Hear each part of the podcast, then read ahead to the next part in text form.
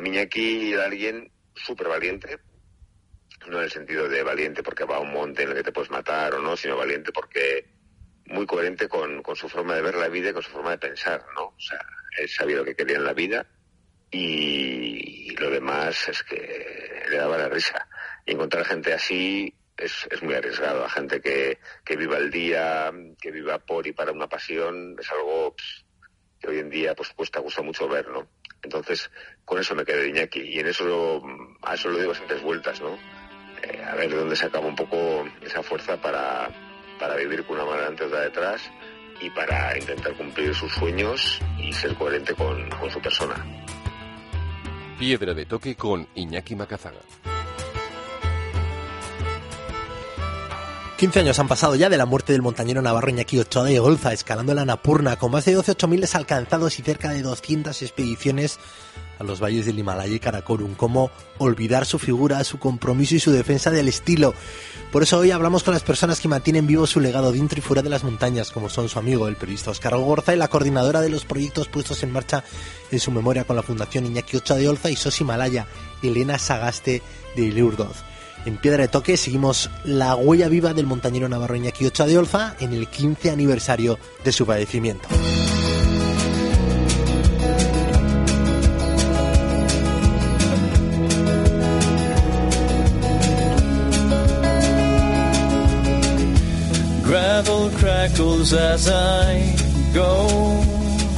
Para ahora 15 años que Iñaki Ochoa de Olza sufrirá un edema pulmonar a 7.400 metros de altitud en el Anapurna junto a su amigo Oria Calibasanu, quien coordinó durante los cinco días siguientes un rescate para el que se movilizaron grandes figuras del momento. Todos los que conocían quisieron rascar al destino la posibilidad de que allí se quedara. Al quinto día falleció, pero dejó la muestra de que otras maneras de hacer montaña es posible, más humana, más solidaria, más comprometida con el estilo, el relato y las formas, que con la foto, el dinero y la cima.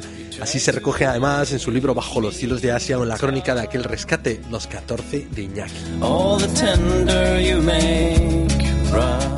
Muy buenas, Oscar Gorza, periodista, alpinista y buen amigo de Iñaki Ochoa de Olza, ahora que se cumplen 15 años. Oscar, eh, cómo era Iñaki, qué supuso ¿no? para el himalayismo, para el aspecto más deportivo y también el, aspecto humano, ¿no? con esa mirada y esa actitud tan crítica ¿no? de, lo que se estaban convirtiendo entonces y lo que se ha convertido ahora, ¿no? El, la escalada de, los 8000.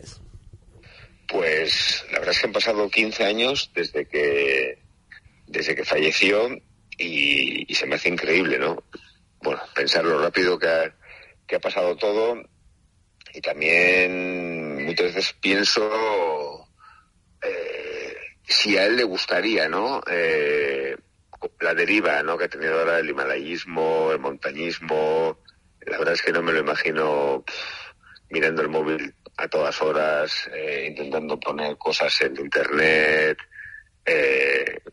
me lo intento imaginar y me parto porque seguro que hubiera hecho eh, columnas súper críticas y reflexiones muy graciosas al respecto, ¿no? Eh, Iñaki, yo Iñaki me quedo como, no como el himalayista, eh, no como la figura así pública, sino como el amigo, ¿no? Entonces cuando alguien lo tienes como un amigo, pues lo demás pasa un poco eh, a un nivel inferior y, y, no tiene no tiene mucha trascendencia, ¿no? para mí Iñaki era alguien súper valiente, no en el sentido de valiente porque va a un monte en el que te puedes matar o no, sino valiente porque muy coherente con, su forma de ver la vida y con su forma de pensar, ¿no? O sea, él sabía lo que quería en la vida y, lo demás es que le daba la risa.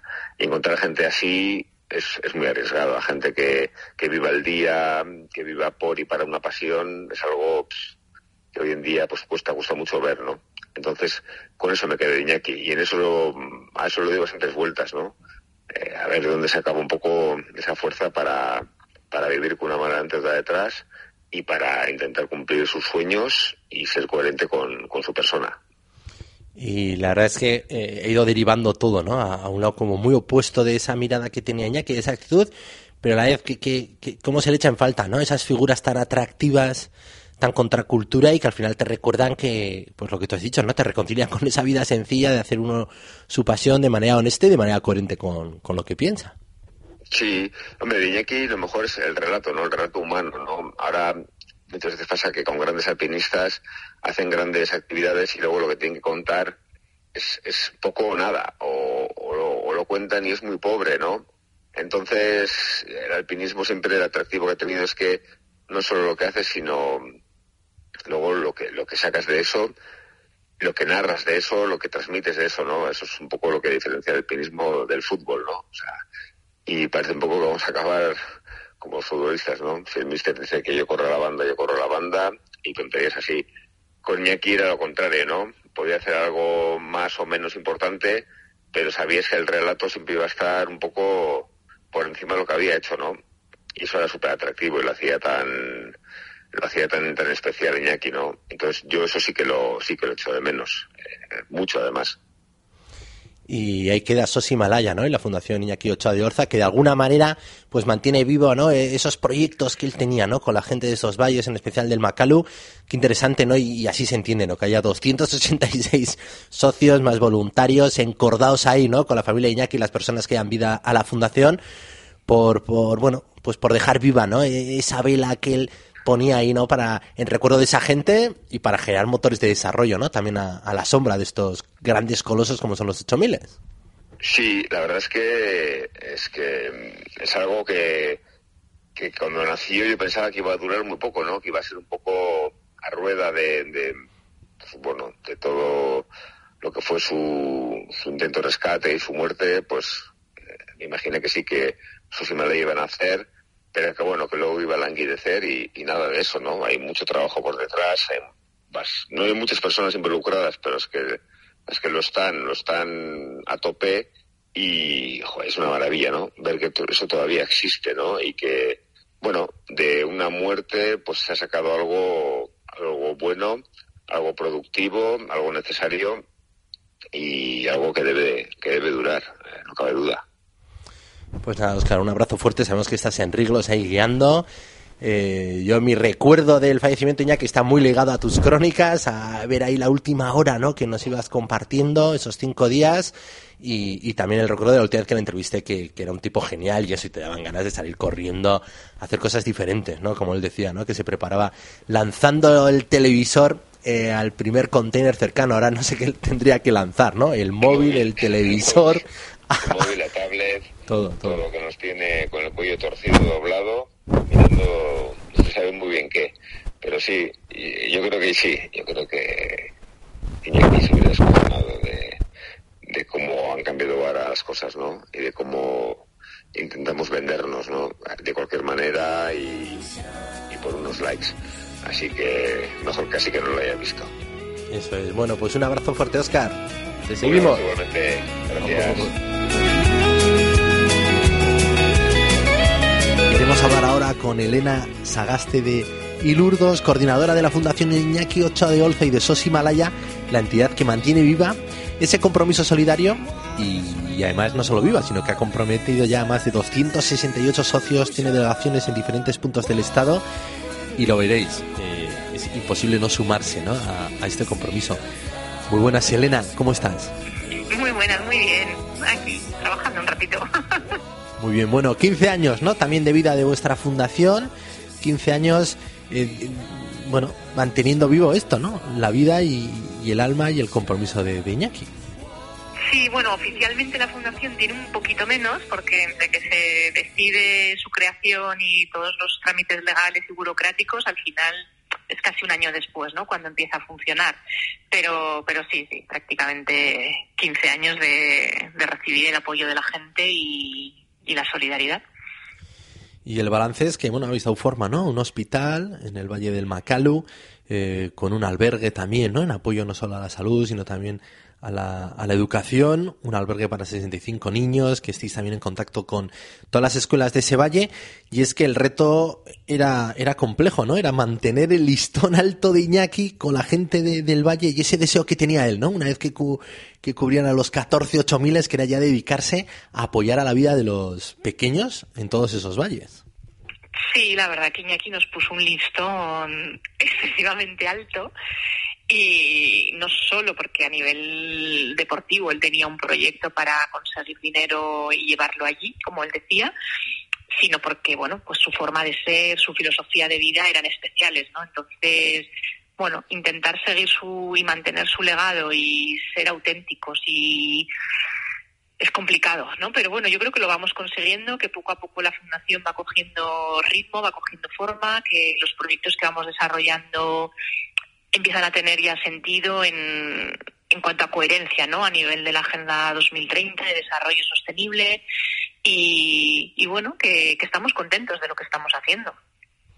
Eso es, y así se percibe, ¿no? Una organización pequeña con, el ejemplo de Iñaki, ¿no? Una persona eh, honesta, muy comprometida y sobre todo muy austera, ¿no?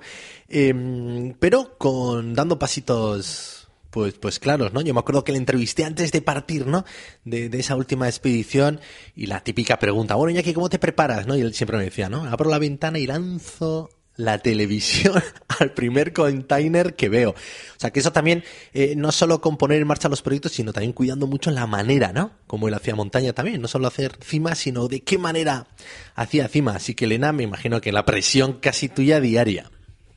Sí, porque, bueno, pues eh, es lo que te decía, ¿no? Iñaki era auténtico. Era una forma de ser, una forma de entender la montaña, una forma de entender la ayuda a los demás, de devolver todo lo que le habían dado, ¿no? Porque él iba a las montañas, pero al final, eh, hiciera o no hiciera cumbre, lo que se traía era lo que la gente de allá le aportaba, ¿no? Sobre todo.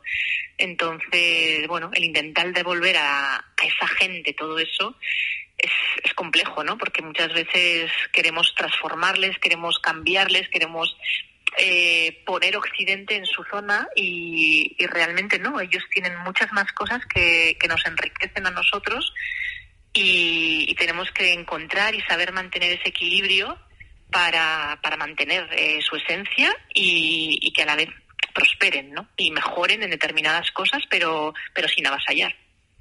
Eso es. Eh, ¿Por qué el Valle del Macalú? ¿Por qué Sedúa? Pues por Migma. Migma empezó como porteador de Iñaki, eh, fue cocinero suyo. Por primera vez, cuando Iñaki estuvo enfermo, se puso unos crampones para intentar llevarle oxígeno y Iñaki nunca le dejaba escalar. Entonces, bueno, después sí que es verdad que Migma hizo cumbre en el Everest como homenaje a Iñaki y él es oriundo de este valle. Entonces, bueno, nos facilita mucho, ¿no? Iñaki conoció a sus padres, conocía perfectamente el valle, había estado en su casa, lo recuerdan todos, o sea, los familiares de Misma lo recuerdan perfectamente. Entonces, bueno, nos parecía que, que centrarnos un poquito en este valle, que además está eh, alejado prácticamente el turismo. Si cada año se expiden 600.000 permisos para la zona del Everest, Anapurnas y tal, para nuestro valle se expiden 18.000, con lo cual es que el progreso que proporciona el turismo no llega. De hecho, para llegar al, al, valle la carretera acaba en Num. Ya tienes que hacer la primera etapa caminando sí o sí. Entonces, todo lo que es mm, proyectos de, de, construcción tienes que portear todos los materiales. Cuando pusimos la potabilizadora en el hospital, la tuvimos que llevar colgando en un helicóptero, dejarla sobre el tejado y que el helicóptero siguiera porque ni siquiera tenía dónde aterrizar. Entonces, bueno, pues es complejo orográficamente, pero es un valle tan maravilloso que merece la pena.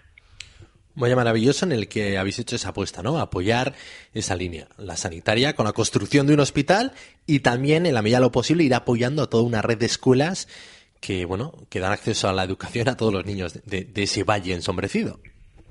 Sí, la verdad que mm, para que una sociedad se desarrolle y, mejore ¿no? en determinados aspectos, hay dos pilares que son educación y sanidad.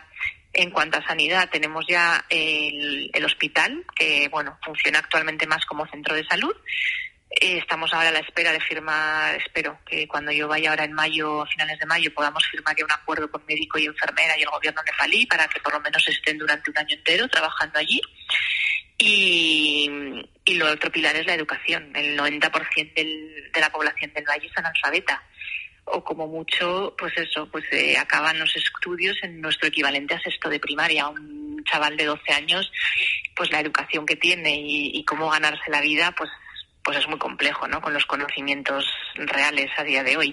Entonces, bueno, se dedican básicamente a la agricultura de subsistencia, hay un grado altísimo de alcoholismo, entonces, bueno, pues creemos que intentando mejorar la, la educación y la calidad educativa, incluso apoyando a los más desfavorecidos con las becas Iñaki para que puedan hacer todo el, todo el estudio, ¿no? Hasta nuestro segundo de bachiller, pues creemos que, que podrán ir desarrollando poco a poco.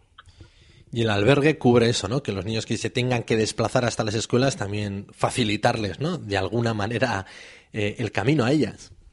Sí, claro, el problema del valle es que, que, está muy disperso todo. Entonces, aunque nosotros nos hemos centrado en la zona de Cedúa, pues tienes localidades, Mulgao, Lindusa, pues, que están hora y media, dos horas caminando. Entonces, para que un crío de esta edad vaya, o una niña, vamos, vaya y venga todos los días a la escuela es muy difícil. Y de hecho, bueno, el año pasado tuvimos un par de violaciones de niñas y dijimos, bueno, pues el albergue es la única forma de, de tener un poquito de seguridad, de que los padres estén tranquilos y de que podamos darle continuidad a los estudios, ¿no? Entonces, la verdad que ha funcionado súper bien y aunque bueno, es un proyecto caro de mantener, pero bueno, estamos implementando ahora una ecohuerta granja para autoabastecernos. Entonces, bueno, ya tenemos ahí una vaca que ha empezado a dar leche, eh, la primera cosecha de maíz están a punto de recogerla, en, hemos puesto tres invernaderos, en dos de ellos ya se han plantado las, las semillas para que germinen las plantas para poder plantar después del monzón. Así que bueno, pasito a pasito vamos avanzando. Y luego el apoyo al resto de escuelas, ¿no? Que también eh, se os acercan y os acercáis, ¿no? Eh, ¿Qué necesidades tienen? Aunque algunas basta con mirarlas, ¿no? Eh, de, la, de, la, propia necesidad física, ¿no? De mantener en pie las paredes, el tejado. Sí, la verdad que sí, que bueno, las eh, comunidades educativas y saben que estamos ahí apoyando y bueno, pues nos hacen llegar sus diferentes peticiones, ¿no? Sí que es verdad que, que ahora en febrero hemos dotado a casi todas ellas de material escolar y material deportivo, porque es que los pobres no tenían ni un balón para jugar en el recreo. Y había escuelas que no tenían ni cuadernos, ni lápices, ni nada, aprendían todo de memoria. Entonces, bueno, pues sí que es estamos apoyando un poquito en ese sentido. El año pasado en ocho escuelas pusimos paneles solares también. Entonces, bueno, poquito a poco vamos llegando a, a mejorar un poco la calidad educativa de la zona. Y todo esto, claro, contrasta con, con, lo que será ahora mismo el campo base del Everest, ¿no? Que casi casi puede haber tanta gente como la que llegue ese hospital vuestro al año, ¿no? Habrá entre 2.000, 10.000 personas con ese objetivo claro de, de, de, hacerse la foto en la cumbre del Everest y algo que le hervía la sangre a Iñaki, ¿no? Que era esa manera de hacer montaña que tanto recursos genera, económicos sobre todo, pero que siempre en las mismas manos, ¿no? Que son los responsables, pues, de estas grandes agencias que, hacen turismo con, o hacen dinero con este turismo de montaña. Yo no sé si a ti también, ¿no? Has heredado que te hierva la sangre, ¿no? Al ver cuánto dinero se genera en este país, pero qué poquito, ¿no? Acaba llegar, llegando a estas zonas tan inhóspitas que casi cada año tienes que romperte la cabeza para mantener en vivo los proyectos. Sí, la verdad que yo era algo que no, que no conocía tan a fondo y conforme vas entrando y vas viendo, buah, entiendo a Iñaki, me hierve la sangre, pero vamos, no sé, yo creo que él estaría peor ahora que estuviera aquí con nosotros, ¿eh?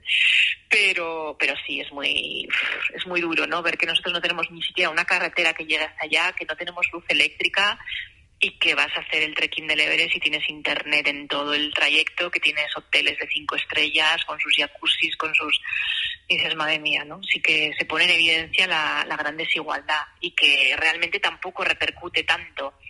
Sí que es verdad que en parte sí ha repercutido, ¿eh? Y que muchos de los serpas han montado sus tea house, eh, sus lotes y, y viven mucho mejor que hace 15, 20 o 30 años, pero pero no acaba de repercutir en todo el en todo el país no como debería como debería ser sí y es cierto que es que es un país no que institucionalmente es un un poco coladero, ¿no? De tanta ayuda, ¿no? Que llegó después de, del terremoto y como está Katmandú, basta pasear por sus calles, ¿no? Y ver todo ese andamiaje, ¿no? Con grandes cañas de bambú, de madera, para decir, bueno, aquí el dinero por algún lado se escurre, ¿no?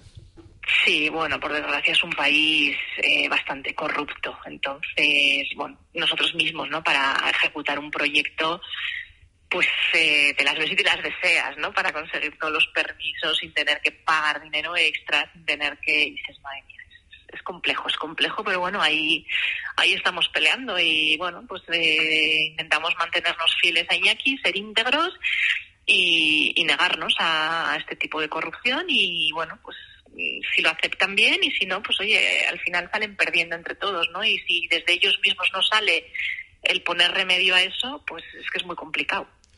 Sí, es muy complicado, pero bueno, también es muy fácil acabar siendo cómplice, ¿no?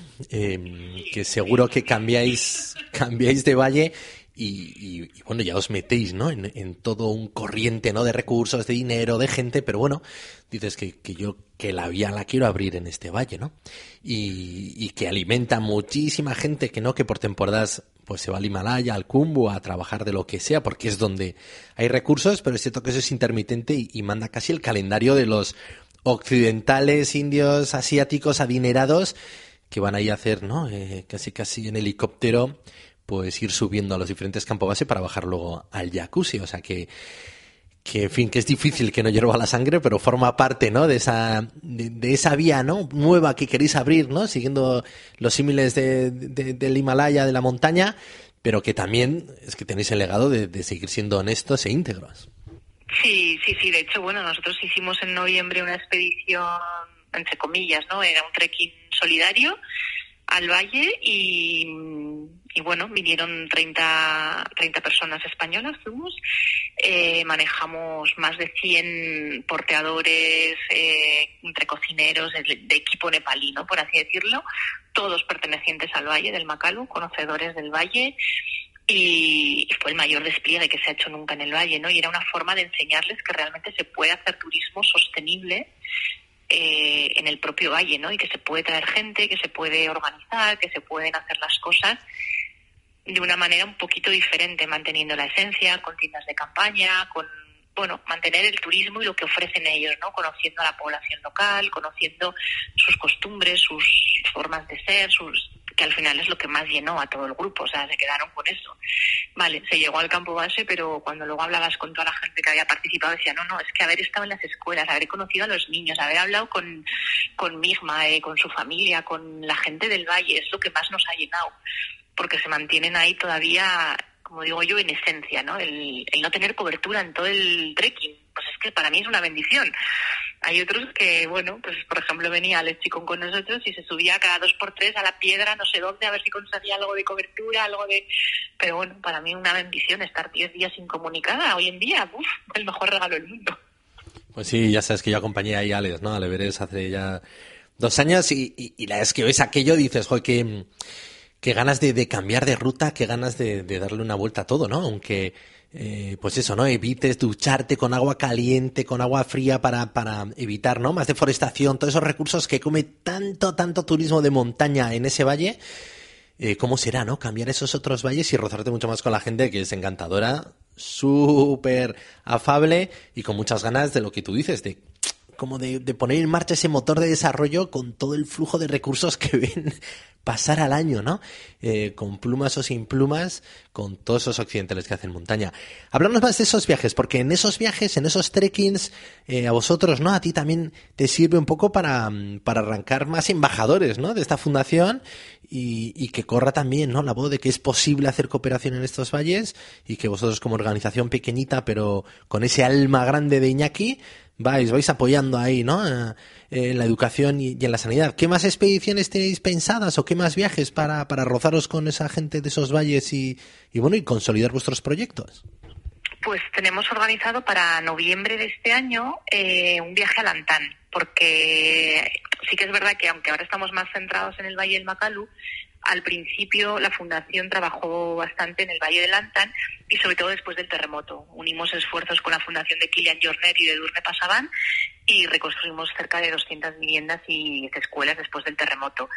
Entonces es una zona donde nos quieren también muchísimo, donde también están intentando impulsar el turismo de una forma sostenible y diferente a lo que se ha hecho en, en las otras zonas que nos han pedido y solicitado ayuda para, para gestionarlo y creemos que poder enseñar todo esto a la gente de aquí y hacerlo de una manera diferente merece la pena. Entonces en noviembre, creo que es el 26, eh, saldremos para allá si sale grupito y, la idea es en primavera del año que viene volver al Valle del Macalu. Sí que es verdad que es mucho más caro, ¿no? El, Valle del Macalu que el Antan o el Pumbu o cualquier otra zona, pues bueno, pues porque al final la infraestructura es menor, eh, no puedes ir en autobús porque son 29 horas de desplazamiento, pero bueno, al final es un precio, no sé, que merece la pena. Eh, todo lo que te aportan y todo lo que te dan a pesar de, de que sea más caro, eh, yo creo que la gente ha venido súper, súper contenta.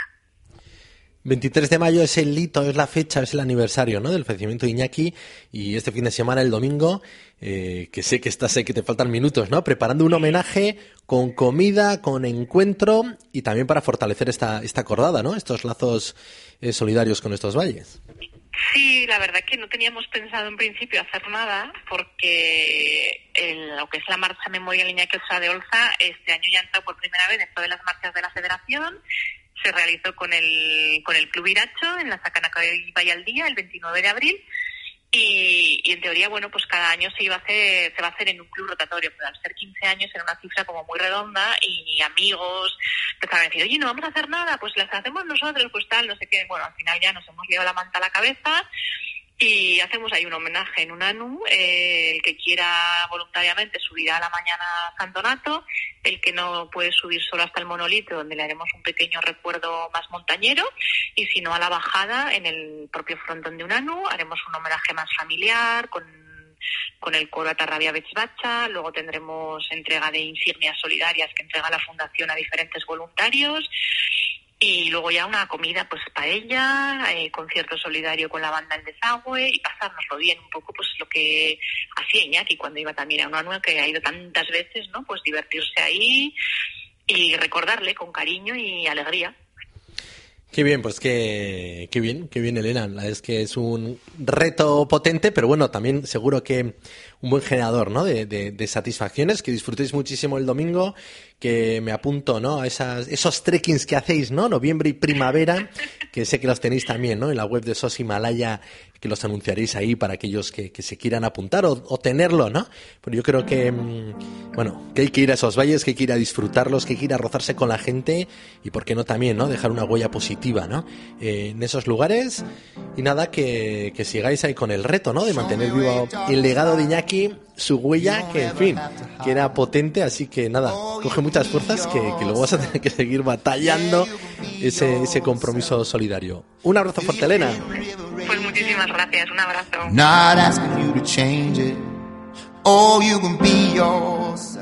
Y con esta canción cerramos el viaje sonoro de hoy. Nos podéis seguir en piedretoque.es y leer el diario.es Euskadi. Hasta la semana que viene. Sed muy felices. Agur. If I'm gonna love you completely, you gotta let it all show. Who knows you better? Who can love you anymore? You can trust me completely. Just asking for you to be yourself. Yeah, you can be yourself.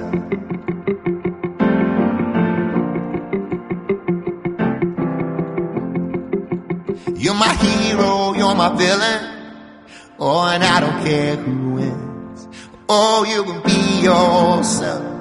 Yeah, you can be yourself. I'm in love with all your pages. I don't wanna see them end. Oh, you can be yourself. Yeah, you can be yourself. Say what you want. I don't care where it goes.